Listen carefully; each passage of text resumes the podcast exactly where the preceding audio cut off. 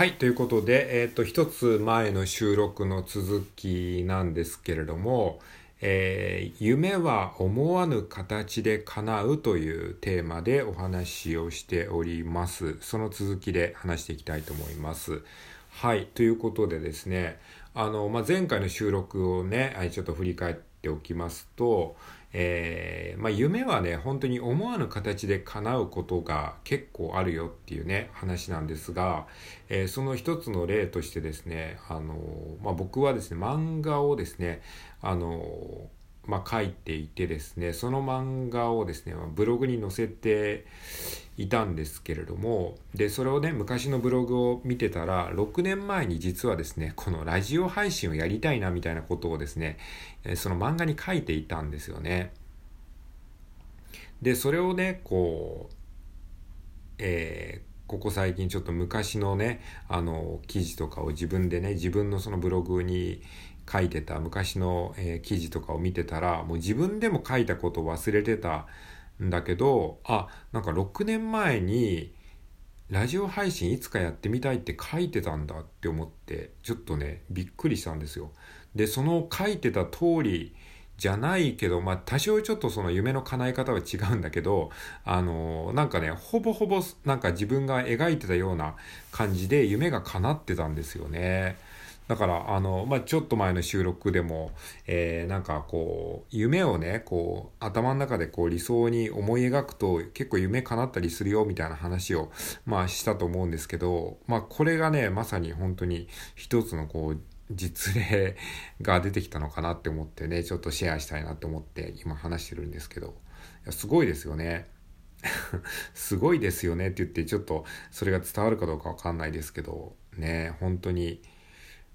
だってこの書いた当時は2017年の12月25日って書いてありますけどね、このブログ記事は。ちょっとあとリンク貼っておきますのでね、あの見てほしいんですけど、ささやかな夢、その17ってやつですね。で、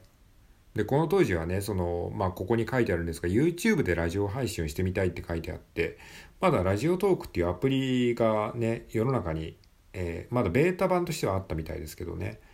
わかんないけど、あの、まだ iOS 版としてはリリースされてないですから、まだそのラジオ配信をするっていうのがね、あんまりまだ一般的に認知されてない時代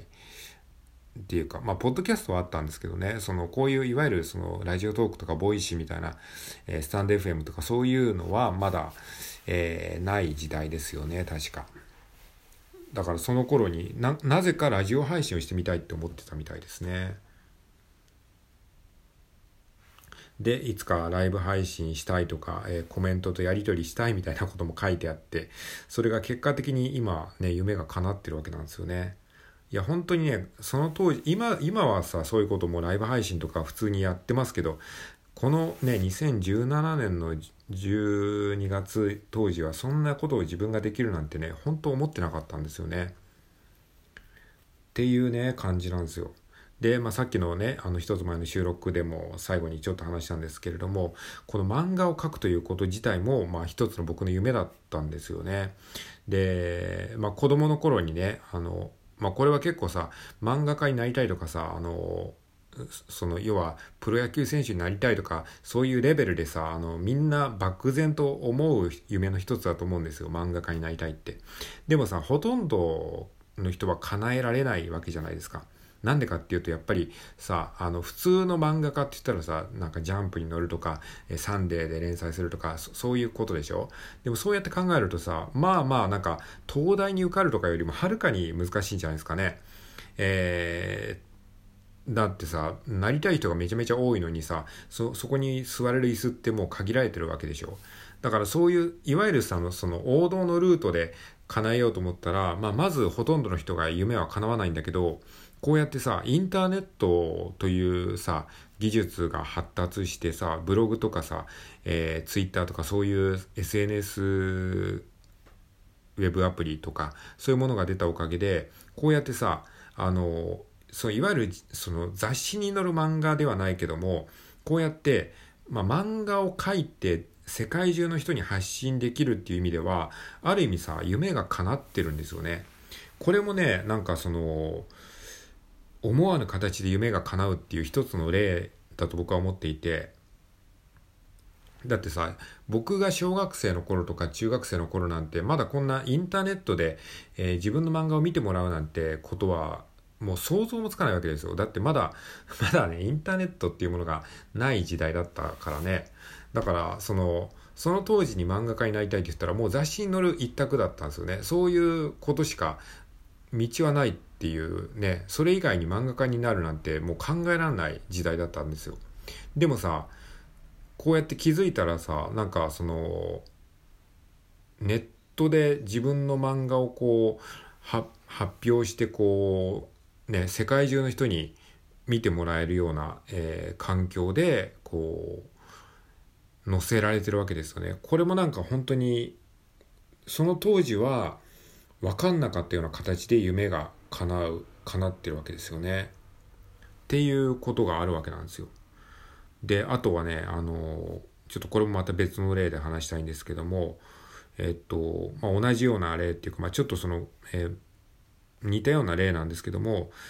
僕はね、その90年代前半にスーパーファミコンっていうね、ゲーム、ゲーム機があったんですよ。で、そのスーパーファミコンっていうものをですね、子供の頃やっててですね、で、その当時ね、ゲームボーイっていうね、あの、モノクロ画面で ゲームができるね、あの、ゲーム機があって、そのゲームボーイっていうものもね、あの、持ってたんですけど、で、子供の頃にね、なんかね、このスーパーファミコンみたいなものを、スーパーファミコンみたいなカラカラーのゲームをゲームボーイでできたらいいなってめちゃめちゃ思ってたんですよ。でもさ、当時はもうそんなのさ、もう技術的にほぼ夢みたいな話だったんですよ。まあ今、今のさ、感覚で言うとちょっとそのわかんないかもしれないけど、その、やっとスーパーファミコンみたいなグラフィックが出た時代に、そのゲームボーイはもう本当にモノクロで、しかももうめちゃくちゃ、あの、今から考えればもう画面も荒いしですね、その、見づらいんですよ。で、でも子供の頃に、ああ、なんかスーパーファミコンが外でできたらいいなっていうふうに思ってたんですよね。で、それがさ、さ、あの、結果的に、えー、夢が叶ったわけなんですよ。それどういうことかっていうと、まあ、あの、任天堂 DS、DS ってあったじゃないですか。で、3DS っていうのが出て、で、バーチャルコンソールっていうのがですね、出てですね、まあ今はサービス終わっちゃったんですけど、要はその 3DS にスーパーファミコンソフトをですね、ダウンロードできるっていうし、あの、そういうサービスがあったんですよね。で、それで、あの、ダウンロードして遊んだんですよ。だから、その小学生の時にもう絶対無理みたいな感じの夢が、結果的に、あの、大人になってから叶ったんですよね。あの、本当に夢はね、思わぬ形で叶うんだなっていうことをね、だから子供の頃にそんな夢を思い描いてたことすらもうほとんど忘れてたんだけど、あ、そういえば子供の頃にそんなこと思ってたなっていうことを思い出して、まあ、これもね、ブログに書いてんですよね。これも2018年の1月にね、あの、電車でスーファミっていうね、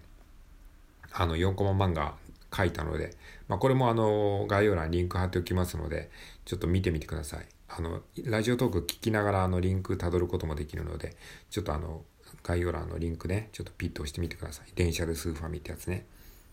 いや、ほんとね、そう、そういうことをね、あの、思うとさ、今この時点でこんな夢叶うわけないよなっていうこともとりあえずねなんかノートとかに書いておくといいと思いますよ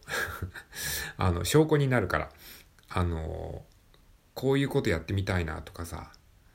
そういうのあるでしょ皆さんそれぞれえー、だからさ僕だったらその漫画を漫画家になりたいというかさなんか、まあ、漫画家っていう職業かどうかはともかく、いろんな人に漫画を見てもらいたいっていう意味での漫画家っていうことであれば、まあそういう夢が叶ってるわけでさ。で、ラジオパーソナリティになるとかさ、そ、それだってさ、子供の頃に、まあ多分ね、僕ね、ぼんやりと思ってたんですよね。あの、まあ、いろんな夢ってあるじゃないですか、子供の頃って。その、一つの夢じゃなくてさ、なんか野球選手になってみたいとか、まあ僕は思わなかったですけど、まあその、例えば漫画家になりたい、小説家になりたいとか、テレビに出たいとかさ、それこそテレビに出たいっていう夢だってみんな多分子供の頃思ってたと思うんだけど、これだって YouTube っていうものが出たらさ、みんなある意味テレビタレントになれるわけじゃないですか。これもさ、本当にさ、思わぬ形で夢が叶ってますよね。そういう人たちからすればね。